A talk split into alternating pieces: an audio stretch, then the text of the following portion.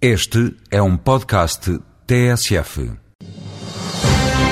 O projeto IPEX na internet tem como ponto essencial o arquivo e divulgação de documentos da Comissão Europeia e do Parlamento Europeu. O eurodeputado português e vice-presidente do Parlamento Europeu esclarece que neste site é possível encontrar todos os documentos das instituições comunitárias e exemplifica. Vamos ouvir Manuel Santos